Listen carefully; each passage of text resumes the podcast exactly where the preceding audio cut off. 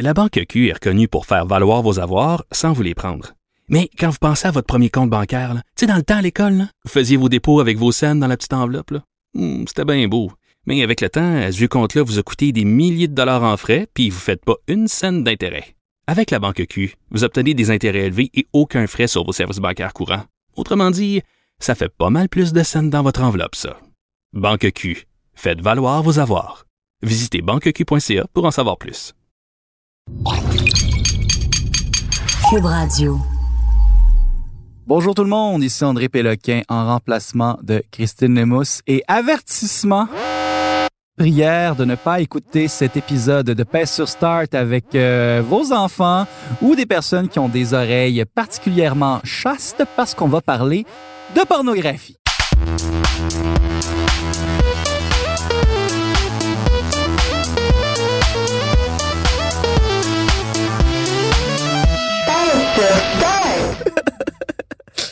Bonjour. Vous aurez deviné à son rire que je suis en compagnie de Kazi Sharp. Comment ça va, Kazi? Ça va sexy. Ça va, dit-elle avec sa voix de France Castel?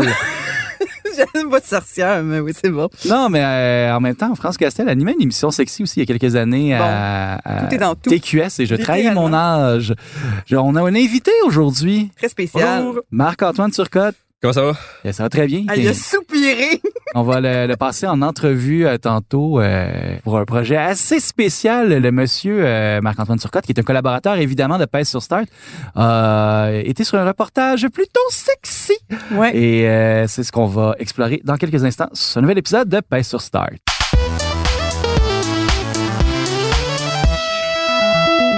Quasi. Ouais. Je ne sais pas si ça se dit au micro, mais comment on s'est retrouvé à enregistrer aujourd'hui un épisode de- Pèse sur Start qui parle de porno? Oui, aujourd'hui, premièrement, on parle de porno. On De va vous porno. dire, là, c'est ça, on parle de porn. Je pense que je jasais avec les gars de podcast, puis je leur expliquais que tout se fait maintenant en réalité virtuelle. Des choses que vous pouvez peut-être même pas vous imaginer. Donc, je me suis dit, ah, on pourrait peut-être faire un épisode sur la porn parce que c'est peut-être pas tout le monde qui sait que la pornographie, c'est maintenant un jeu. En effet, c'est depuis l'expression jouer aux fesses. Et, euh, c'est ça qu'on parle aujourd'hui. et voilà, exactement. Et dans tous les sens du terme. Et d'ailleurs, quasi aujourd'hui, tu vas nous faire un, un espèce euh, d'histoire 101 de la porno et des jeux vidéo. C'est bien ça? Oui, mais je vais pas vous parler de la porno tout seul puis du jeu vidéo tout seul, je vais vous parler des deux ensemble. Oh, Donc c'est quand est-ce qu'ils se sont rencontrés? Parce qu'on s'entend que les scènes sexy dans les jeux vidéo, c'est pas c'est pas récent, c'est pas nouveau, c'est pas même que ça choque même plus euh, bon, peut-être dans GTA 5 mettons quand il y a eu une petite scène euh, cute en- entre Trevor et une jolie jeune dame dans un trailer, il y avait une petite réaction, c'était très explicite mais en 2019, je serais pas bien bien surprise de voir des scènes euh, sexuelles. Euh, je, je suis pas capable d'être sérieuse, les amis. hein. Je suis un bébé. Aujourd'hui, je vous parle plutôt du style et le jeu érotique, le jeu pornographique, donc qui donne du plaisir. Pas juste les jeux courtes, mais vraiment dans un but de plaisir, dit-on. Le premier jeu commercial érotique est sorti en 1982, gang. Oh boy. Sur un vieux, vieux PC, c'est le 8800, donc on est comme dans une autre catégorie. Évidemment, ça vient du Japon. hein. On n'est pas complètement surpris euh, parce qu'ils sont très avancés en technologie quand même. Donc, dans le jeu vidéo aussi, c'est pas mal là que ça se passait, l'innovation dont euh, la rencontre de la porn et euh, du, du jeu vidéo. Mais c'était quand même avec des intentions nobles. C'était avec l'intention de rapprocher les couples. Il y avait même un calendrier pour le cycle menstruel des femmes dans ce jeu-là et des carnets de, de positions sexuelles. Donc, euh, 1982, quand même une grosse controverse quand même euh, comme truc, parce que c'était un jeu commercial. C'était pas un jeu comme Super Indie euh, bizarre, mais c'est Indie pareil, là. Mhm. mais c'était quand même commercial et c'était un jeu qui était fier d'être qu'est-ce qui. euh, je, vous, je vous suggère quand même d'aller checker sur Google Images. Ça va pas choquer vos yeux de 2019. Quasi, il y, a il y a mon cousin qui porte exactement le même prénom et nom de famille que moi qui se demande mais quel est le nom de ce jeu, disons qu'on voudrait le googler? Ah oui, Nightlife. Excusez, j'ai oublié de vous dire le nom. C'est Nightlife. Nightlife. Donc littéralement Nightlife, le, la vie, le vivre dans la nuit. Ah. Ça n'a pas pris bien ben temps avant. Ils ont continué dans cette lancée-là. Il y a même eu un jeu style Pac-Man porn. Oh my God. Et Waka, je, vais- waka, je vais me risquer exactement. Qu'est-ce qu'on mange? C'est wanka wanka. Non, euh, tu- vous mangez vraiment des points, des, des petits dots, là, comme, euh, comme dans Pac-Man, sauf que c'est dans le but de vous rendre éventuellement dans un bordel. Euh, OK. C'était Ouais. pas l'objectif de Pac-Man? oui, exactement. C'est peut-être là qu'il s'en allait. Et puis, bon, avant de rentrer dans le bordel, c'est un combat contre une maladie transmise sexuellement. Euh, oui, ça c'est un jeu qui s'appelle Swinging Singles que vous ne pouvez absolument pas vous trouver aujourd'hui. Là, si vous trouvez ça, euh, bonne chance. J'imagine que c'est pas Capcom qui a développé ça. là. Non, c'est ça. c'est- Mais il y avait quand même Square Enix qui développait des jeux olé olé euh, dans, dans ces années-là, des jeux sexy. Ceux qui ont mon âge vont peut-être se rappeler de Gals Panic parce que c'est un, petit peu moins vieux, des années 90. C'est un Mhm. jeu qui a aussi comme une genre de réputation sur le web. Euh, Ça fait rire beaucoup de gens. C'est un jeu de puzzle. euh, Tu dois dénuder euh, des jolies dames. Donc, Gals Panic, qui est encore très trouvable euh, sur les internets. Mais Et sur borne d'arcade aussi, d'ailleurs. ben, c'est arcade. C'est un jeu arcade. C'est un peu gênant. C'est un peu gênant. C'est un peu gênant, mais hein, quand on s'assume dans la vie. Il y a ça aussi. Mais c'est vraiment dans les années 2000 puis 2010 là, que le jeu sexuel est allé à un autre niveau. Oh! Parce qu'on a commencé à avoir des scènes sexuelles euh, romantiques dans le monde du jeu vidéo. On parle de God of War, tu sais, vraiment des scènes où est-ce que le sexe fait partie de l'histoire. Euh, C'est comme un cheminement normal dans une relation entre deux personnes qui s'aiment. Donc, on, on, on- on est plus dans le romantique, moins dans le porn. Mais là, il y a un jeu qui s'appelle Singles qui est sorti. C'était comme la réponse à Sims. Sims, c'était trop chaste. Singles, le but, c'était de fréquenter des gens et close the deal. OK. Donc, on avait des, des moments euh, sexuellement très explicites.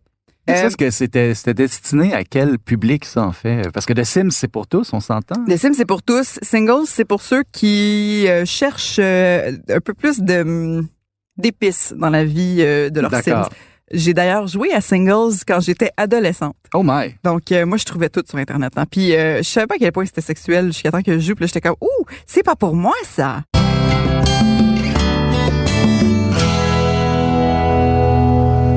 Je pense que c'est là qu'on entre dans la réalité virtuelle. Où est-ce que, tu sais, là, maintenant, avec l'Oculus Rift, avec HTC Vive, surtout les jeux PC, on va se le dire, là, c'est pas vraiment sur la PlayStation euh, que vous allez voir des jeux hyper sexuels, malgré qu'il y en a euh, au Japon exclusivement. Il n'y en a pas vraiment ici. C'est plutôt sur PC que ça se passe à cause que ça peut être vendu directement au consommateur au lieu de passer par une boutique euh, qui va Ah. censurer ces choses-là. D'accord. Donc, l'Oculus Rift et la HTC Vive, pour, la- pour les gens à la maison qui savent pas c'est quoi, c'est des casques de réalité virtuelle. Casque de réalité virtuelle, ça veut dire tu mets un casque et tu es dans l'action. Donc maintenant, sur Pornhub, il y a l'option casque de réalité virtuelle. Si tu veux, il y a des, vidéos qui sont faites en 4K. Euh, tu, mets, tu mets ton petit casque, tu mets ton, ton Samsung Game Gear, je sais pas quoi, casse sa tête, et tu es dans le feu de l'action. Et quand que la femme étant ce qu'on appelle un POV, ben c'est tout un POV, tu peux regarder en arrière de toi, pas juste en avant. C'est un POV, dans le fond, c'est pour les gens, gens qui ne le savent pas. Et moi, je, le sais parce que je l'ai googlé. Pour la si- science, oui. C'est ça, exactement. C'est pas comme si je le savais d'expérience. Ouais, Ça veut dire à la première personne. C'est comme si on était la, la personne qui se fait. Qui reçoit. Ouais, l'abréviation, c'est voilà. euh, point, of view. pense. Ouais. Et voilà. Point of view, ouais. Mais c'est ce que mon cousin qui a le même nom et Ah, prénom ouais, que moi ton cousin. Péloquin. Ouais. Mais c'est ça, fait que c'est, c'est toi qui donnes et c'est toi qui reçois. Sauf que tu ressens rien là-dedans. Tu n'es qu'un humble spectateur. Pas encore. Pas encore. Mm. J'avoue que l'immersion est très poussée. C'est la science, un jour peut-être. Exactement. Euh, fait que là, quand c'est de la pornographie, mettons, traditionnelle, où est-ce que tu fais juste mettre un casque, oui, ça change l'expérience, mais on reste encore dans la pornographie traditionnelle. Là, on a maintenant des jeux où est-ce que c'est plus des acteurs qui sont devant toi, mais bien des, des personnages fictifs numériques. Ils sont pas, c'est pas des vraies personnes. Puis t'as des manettes dans les mains parce que la HTC Vive Oculus Rift, il y a des manettes. Donc ça, c'est la prochaine step. On est quand même dans le rétro aussi de la réalité virtuelle porn. Les amis, ça va plus loin encore. Je vais vous Dieu. pousser, je vais, ça, on va aller profond. Déjà en 2013-2015, là, c'est dans ces années-là, on commençait à développer des jouets sexuels de la réalité virtuelle. Donc, non seulement vous portez le casque et vous offrez et recevez le plaisir, mais vous le ressentez pour vrai à l'aide d'objets qui sont synchronisés au jeu. Oh my God.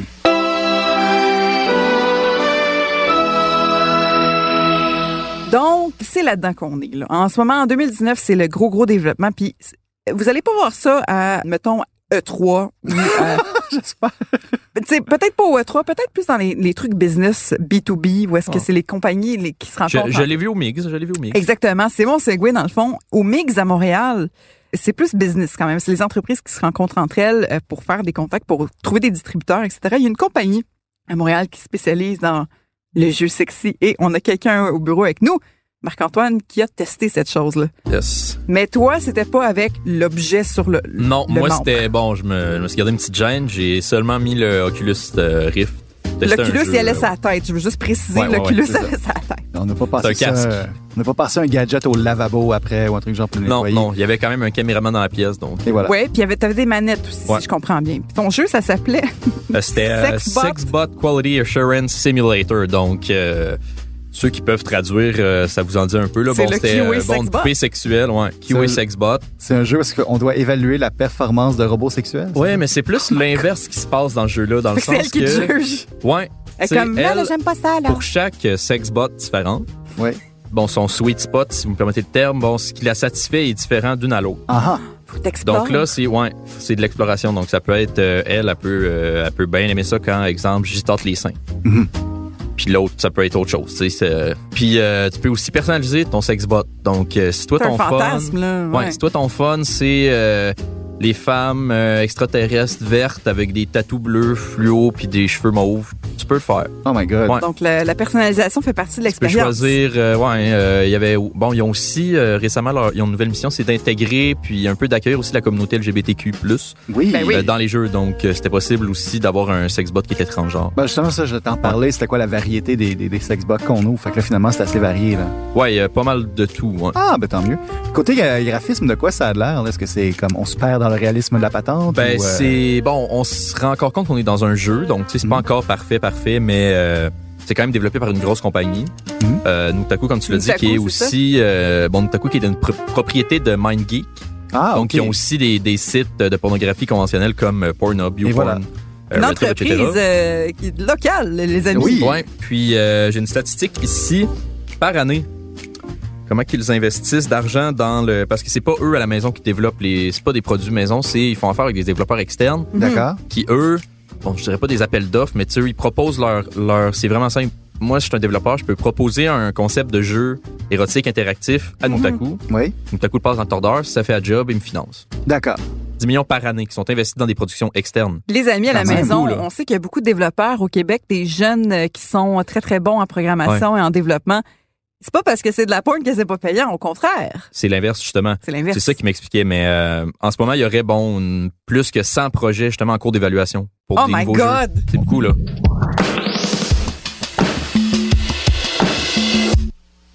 La Banque Q est reconnue pour faire valoir vos avoirs sans vous les prendre. Mais quand vous pensez à votre premier compte bancaire, là, tu sais, dans le temps à l'école, là, vous faisiez vos dépôts avec vos scènes dans la petite enveloppe, là. Hmm, c'était bien beau. Mais avec le temps, à ce compte-là vous a coûté des milliers de dollars en frais, puis vous ne faites pas une scène d'intérêt. Avec la Banque Q, vous obtenez des intérêts élevés et aucun frais sur vos services bancaires courants. Autrement dit, ça fait pas mal plus de scènes dans votre enveloppe, ça. Banque Q, faites valoir vos avoirs. Visitez banqueq.ca pour en savoir plus. Tu parlais justement de- des développeurs. C'était un des gros points que Jean-François Tremblay, qui est euh, gestionnaire au développement des affaires chez Nutaku, m'expliquait. Ben, pas m'expliquait directement, mais pendant sa conférence, Mhm. il a pas vraiment misé sur l'aspect on fait des jeux pour adultes. Mhm. Il a dit ici, il y a beaucoup de développeurs qui travaillent déjà pour d'autres entreprises, vous êtes tannés de pas faire d'argent, venez avec nous, vous allez en faire. Parce que eux, c'est un système de microtransactions, souvent. OK, ouais. Donc oui, il y a des Mhm. jeux premium, exemple que je dois payer euh, 30$ pour avoir l'accès complet, Ouais. mais la plupart des jeux, c'est Ils sont gratuits, j'ai Je remarqué joue. beaucoup, là. je joue, puis là, à un moment donné, j'arrive devant un paywall qui me dit si tu veux en voir plus, tu payes. Ah Fait que mettons 2 piastres par-ci. Quelle deux attrape par-là, cinq parfaite. Mais oui, sauf qu'au final, tu sais, ça revient moins cher. Mettons, ça t'a coûté 20 piastres. Tu peux rejouer le jeu dans ta bibliothèque. Mhm. Donc, euh, ouais, vraiment cet aspect-là. Mais pour ce qui est de, de l'expérience, on revient du côté graphique. euh, ça ressemblait, je te dirais, à un jeu euh, de, de- que tu peux retrouver sur le marché de la PS4 en VR. Ah, quand Un même. jeu plus indie, là. Tu sais, je dirais pas une super production comme Resident Evil, mais euh, un plus petit jeu. Ça reste du cartoon, là. La, la Ouais. fille, la fille, c'est pas une vraie. ben, Ouais. c'est une sexbot, oui, mais c'est c'est du cartoon, il faut le rappeler à la maison.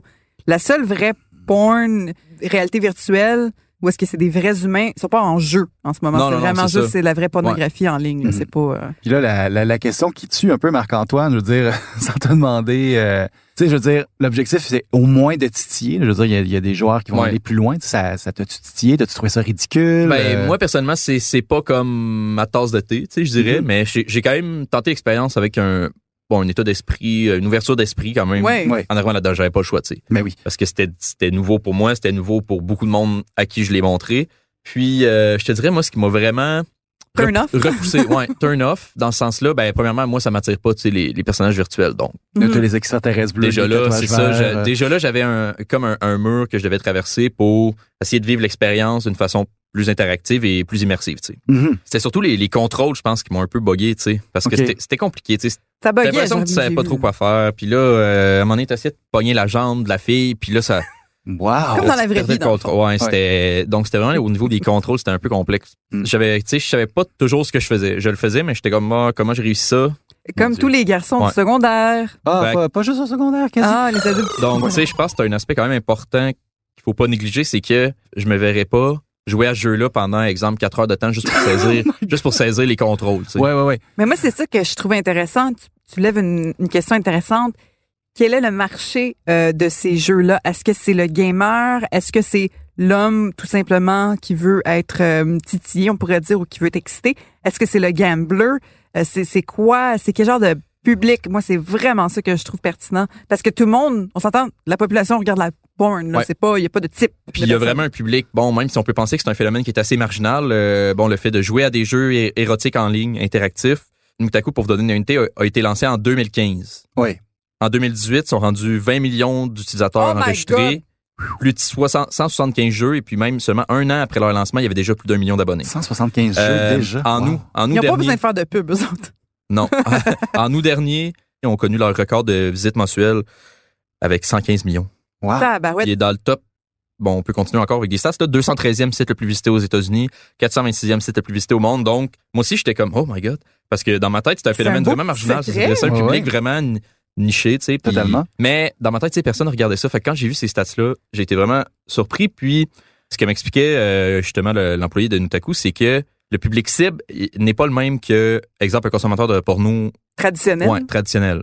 Parce que lui, ce qu'il veut, c'est un peu le, le, le processus. Tu sais, son but, c'est pas de se soulager dans les 5, 10, 15 minutes qui suivent. C'est l'aventure et non la, Ouais, la c'est ça. destination. Lui, lui, ce qu'il cherche, c'est comme la progression, puis là, à la fin, il y a sa récompense. Comme il regarde la porn pour Ouais, l'histoire. il m'a ouais, il m'a donné une Ah. bonne... Il m'a fait une bonne analogie. C'est, exemple, qu'on joue à un RPG. Oui.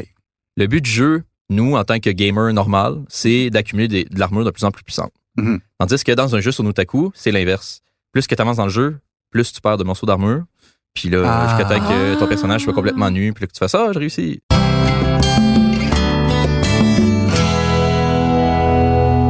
Par rapport à ce qu'on disait tantôt avec les objets connectés, euh, justement, JF m'a. Ce qu'il m'a dit, c'était super intéressant, c'est que j'ai demandé est-ce que tu penses que c'est l'avenir, bon, d'avoir un casque, un jeu virtuel, un casque, puis euh, ça pourrait être, bon, on, on entend beaucoup parler des, des nouveaux robots euh, sexuels qui Oui. sont presque méconnaissables euh, entre un robot et un être humain, si ce n'est que quand on commence à parler, tu sais. Puis euh, il disait, oui, je- il dit pas que ça va arriver bientôt, mais il dit, d'après moi, dans la prochaine décennie, ça va être comme le futur du divertissement pour adultes Ouais. va inclure un casque, un objet connecté, bon, euh, je sais pas comment appeler ça, autre qu'une flashlight, exemple, là. Ouais, une flashlight. Ou même un, même un robot complet, Mhm. puis un bon un, un médium qui nous permet de visionner ce qu'on a envie de visionner pendant qu'on fait les trois autres choses. Mon Dieu. Ce qui était, mais je trouvais ça intéressant euh, dans ton entrevue, c'est qu'il il reste quand même modeste dans ses projections du futur à cause que je pense qu'il comprend et je pense qu'on comprend quand même ici que il y a une éducation à faire avant de se rendre dans l'ouverture d'esprit complète du jeu sexuel. Fait que je pense, avant 10 ans, là, je pense pas que ça va être comme démocratisé tant que ça. Non, mais en même temps, ce qui est intéressant pour eux, c'est que, comme j'ai dit, ils essaient d'inclure vraiment la communauté au sens large, toutes ouais. les toutes les sphères, toutes les orientations sexuelles, Mhm. tous les fantasmes. Donc, tu sais, je pense que ça peut rejoindre beaucoup plus de monde qu'on le pense. Comme je disais avec les chiffres tantôt, euh, quand même impressionnant de visites puis de, de nombre Mhm. d'abonnés. Donc, euh, moi, je pense que dans 10 ans, il va y avoir beaucoup de chemin qui va s'être fait de ce côté-là. Mais c'est parce que ça reste quand même quelque chose que t'aimes ça ou t'aimes pas ça.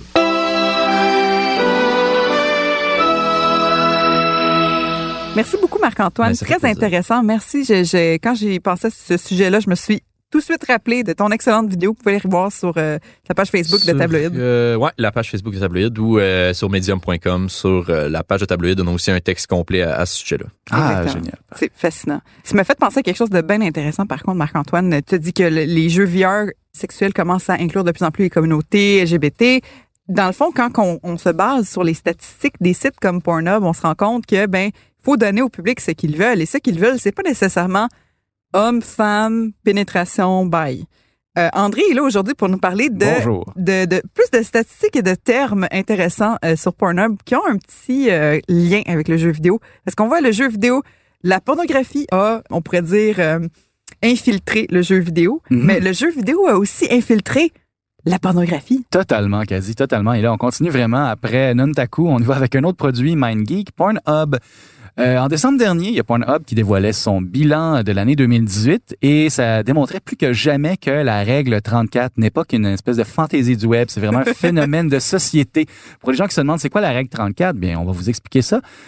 S'il y a quelque chose qui existe, un objet, un personnage, une tendance, un événement, tout ce que vous voulez, ça existe en version porno. Et ça a excité quelqu'un quelque part. et oui, exactement.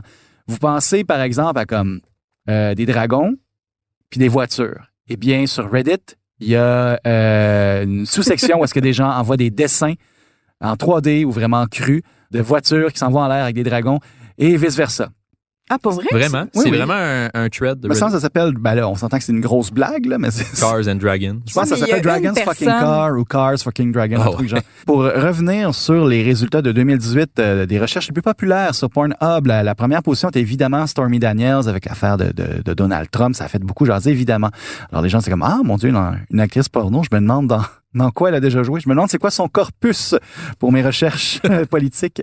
Mais la deuxième, euh, le deuxième terme le plus euh, populaire était Fortnite. Fortnite, les amis. Ah, Eh ouais. oui, bien que le jeu il est super populaire, on s'entend, c'était le jeu de l'heure en 2018. On s'entend que ça demeure quand même un jeu pour tous, voire qui s'adresse aux enfants. Alors les personnages n'étaient pas super sexualisés. Et pourtant, il y a beaucoup de monde qui se sont acharnés sur le moteur de recherche de Pornhub pour voir euh, ce que les pornographes allaient en faire. Euh, ben, il y a une question qui vient sûrement en tête. Pourquoi il y a, pourquoi il y a des gens qui cherchent ça et pourquoi il y a des gens qui font ça, en fait? Parce qu'il y a aussi euh, l'offre et la demande. oui. Eh bien, il y a un psychologue spécialisé en questions sexuelles qui s'appelle Justin Le Miller, qui en a parlé sur son blog euh, personnel. Euh, il a aussi donné des entrevues à ce sujet pour le, le- le journal Mirror, pour le magazine Men's Health aussi. Et ce qu'il en retient, c'est que, selon ce monsieur-là, on a un désir de retrouver des, des vidéos porno inspirées de, de jeux vidéo. Fait que c'est vu que ce désir-là de recherche stimule la production de ceux-ci, évidemment, puis c'est une espèce de cercle particulièrement vicieux, eh bien, euh, ce désir-là est, est lié à notre désir libidineux de nouveautés sexuelles. Et euh, c'est justement ce qu'est la porno animée. Puis là, on parle ici euh, de la porno euh, créée à l'aide de moteurs de création de jeux vidéo euh, en images de synthèse, ou encore on peut même jusque aller jusqu'au hentai, les dessins animés euh, Dessins japonais. euh, c'est ce que les, ces dessins-là animés permettent.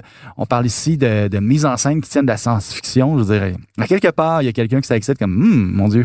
On parle aussi de positions sexuelles euh, impossibles en apesanteur avec euh, vraiment de la flexibilité rivalisant avec le Cirque du Soleil, Allegria et tout ça. On peut pousser les limites du possible dans la réalité là-dedans. là. Et voilà.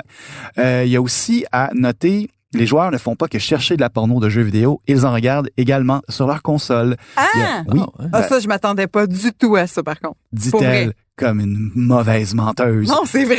Ben oui, ben oui. Le bilan 2018 de Pornhub démontre que les champions, entre guillemets, dans, dans le domaine sont les propriétaires de PlayStation. Euh, Pornhub note que, une application? ben, je pense que tu vas juste sur ton Non, web browser. euh, Je savais même pas que j'avais un browser. oui, il y a un furteur web sur euh, ta PlayStation et tu peux là. Ça s'appelle juste Internet. Et voilà. Ah, Les comptes, wow. c'est 3W. Hey, c'est tellement obsolète, Internet, gang. Et voilà. Mais puis à partir de là, tu peux faire ta recherche et aller sur les sites que tu veux. Euh, mais c'est ça, les champions dans ce domaine, c'est les propriétaires de PlayStation.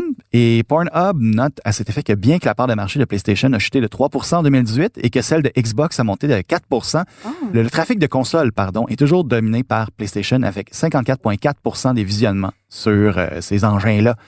Il y a aussi à noter Pornhub reçoit également du trafic plus élevé à- à- que l'habitude lorsque les serveurs de jeux vidéo tombent en panne, comme Oui, c'est le vrai. cas euh, pour Fortnite notamment. C'est arrivé en, en début d'année 2019, en fait. On est rendu au point où est-ce qu'on s'attend tellement à retrouver des gamers, des joueurs sur Pornhub, que des gens vont jusqu'à téléverser du contenu carrément gaming et euh, espérer que ça passe le test. Ça a été le cas. euh, il y a Unilad, je m'excuse, c'est comme pas une super référence, mais quand même, il y a Unilad qui rapportait récemment qu'il y a du contenu de Kingdom Hearts 3 qui s'est retrouvé sur Pornhub avant l'apparition du jeu, comme des, des, Oh des séquences de jeu. Ah oui, oui. Euh, C'est un jeu de Disney. et voilà. Mais là, mais on s'entend ici que c'était pas du contenu porno. On s'entend que c'était des séquences vidéo. C'était comme un leak, mais Ouais. c'est Exactement. peut-être plus difficile à retracer pour. euh, C'est ça, exactement. C'est- Dans le fond, ici, une place où liquer quelque chose quand même pour que ça pogne, mais pas trop, que personne en parle. Sur Pornhub.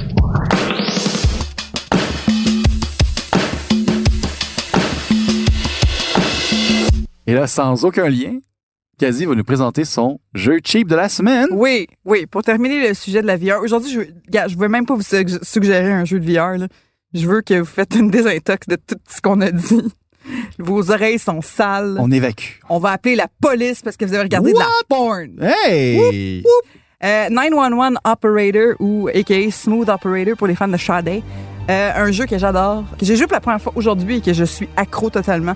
Dans le fond, vous êtes le, sais, au téléphone, quand on appelle la police, c'est à vous qu'on parle. Le dispatcher. Le dispatcher, c'est ça, vous êtes le dispatcher, donc euh, Le répartiteur. répartiteur. Ah, bien dit, bien dit. Votre job, c'est de justement répartir police, ambulance et euh, Pompier? pompiers. Donc, euh, c'est ça votre job, mais attention, c'est pas très simple. Vous avez une carte et, premièrement, vous pouvez trouver une carte locale. Donc, moi, j'étais à Laval tantôt, c'était très, très drôle. Sérieusement? Wow! Oui, j'envoyais des gens sur euh, le, le boulevard des hauteurs, c'était très très drôle. Et euh, vraiment là, ça devient très très très très très stressant et ça évolue très rapidement aussi. Donc vous pouvez euh, éventuellement grandir votre équipe, vous, vous formez un gouvernement essentiellement. Donc vous pouvez perdre de l'argent, vous pouvez amasser un peu d'argent. On perd beaucoup d'argent quand tes pompiers meurent. En tout cas, je dis ça de même. là. Oh! Moi, j'ai perdu une crew au complet là, c'était dramatique. Quand t'as plus de pompiers puis que faut que tu partes la, la- la journée du lendemain, c'est bien stressant. C'est un peu une carte à la SimCity, on pourrait voir, mais sans building. C'est vraiment une carte très euh, squelettique et vous devez dispatcher les services. C'est très très le fun. C'est un truc de gestion de ressources? là? Gest- euh, ben, gestion de ressources, oui, oui. Ah, tu viens me titiller, là. C'est très gestion de ressources, très stressant. J'ai joué tantôt avec le beau Kevin Marquis de Gaboum, qui est ancien policier, il travaille pour la, pour la SQ. Ah! Et euh, pas gamer du tout. Lui, pas gamer pour Saint-Saëns, mais c'est un peu pour ça que j'ai je lui ai montré 911 Operator parce que t'as pas besoin d'être gamer pour aimer ça. T'as juste besoin d'aimer l'adrénaline un petit peu. C'est quoi son verdict? Il a adoré, il vient de me texter, il dit ça coûte combien ce jeu-là, c'est où? Où c'est que je peux chercher ça? Excellent. Donc 911 Operator, ça- il est souvent en rabais entre 5 et 20 que vous allez payer pour ce jeu-là. Donc ça reste en- dans le jeu très abordable. Et c'est sur Steam. ouais. Sur Ah, Steam. on est en même temps. Steam, effectivement, c'est sur Steam. Un jeu très très petit qui prend très peu de place, mais ce qui est le fun, pouvez télécharger les maps. Donc, euh, si vous êtes à Montréal, chez Bougamo, c'est à vous de dispatcher. Et en passant, moi, j'ai un nouveau respect pour les gens qui font ça dans la vraie vie. Mais mon Dieu. C'est euh, très très bon. 911 Operator, un jeu qui est sorti en 2017, mais qui a comme pas vraiment pogné avant 2018. Les, les notes sont très très très positives sur Steam, donc euh, allez voir ça.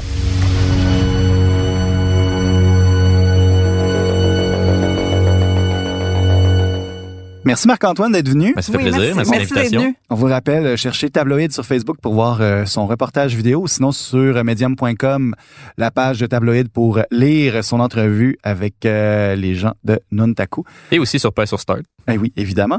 Et aussi, Kazi, merci beaucoup pour ton petit historique du jeu vidéo Oui. porno. Ça fait plaisir. Pour les gens qui se demandent, mais mon Dieu, j'aimerais ça voir des captures d'écran, des vidéos, lire un peu là-dessus. Justement, notre contenu, ça va être aussi sous forme de texte, ce Oui. podcast. On prépare un dossier sexy.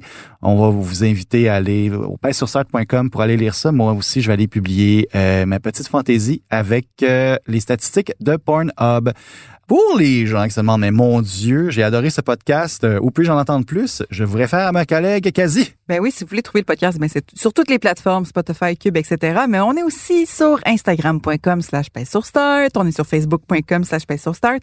Puis, euh, ben ceux qui, qui se demandent aussi, hey, j'ai manqué le live avec Kevin que vous avez fait, c'était sur Twitch. Donc, twitch.tv slash sur start. On est live tous les jours de la semaine. Merci beaucoup, Kazi. Là-dessus, on se rhabille et on vous souhaite une agréable journée.